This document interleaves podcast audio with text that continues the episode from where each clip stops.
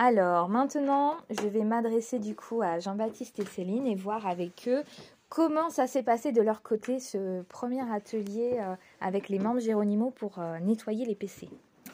Et ben ça s'est super bien passé parce qu'on a eu des élèves très studieux, studieux et studieuses, euh, voilà, qui ont tout de suite euh, compris aussi l'intérêt de, de- de pouvoir nettoyer et, euh, et remettre un petit peu en état leur PC.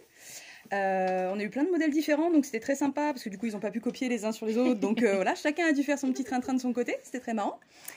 Euh, donc euh, non, franchement ça s'est super bien passé et je pense qu'à l'avenir on refera, euh, on refera avec plaisir ce genre d'atelier, voilà, en petit comité, toujours pareil pour pouvoir s'occuper de tout le monde.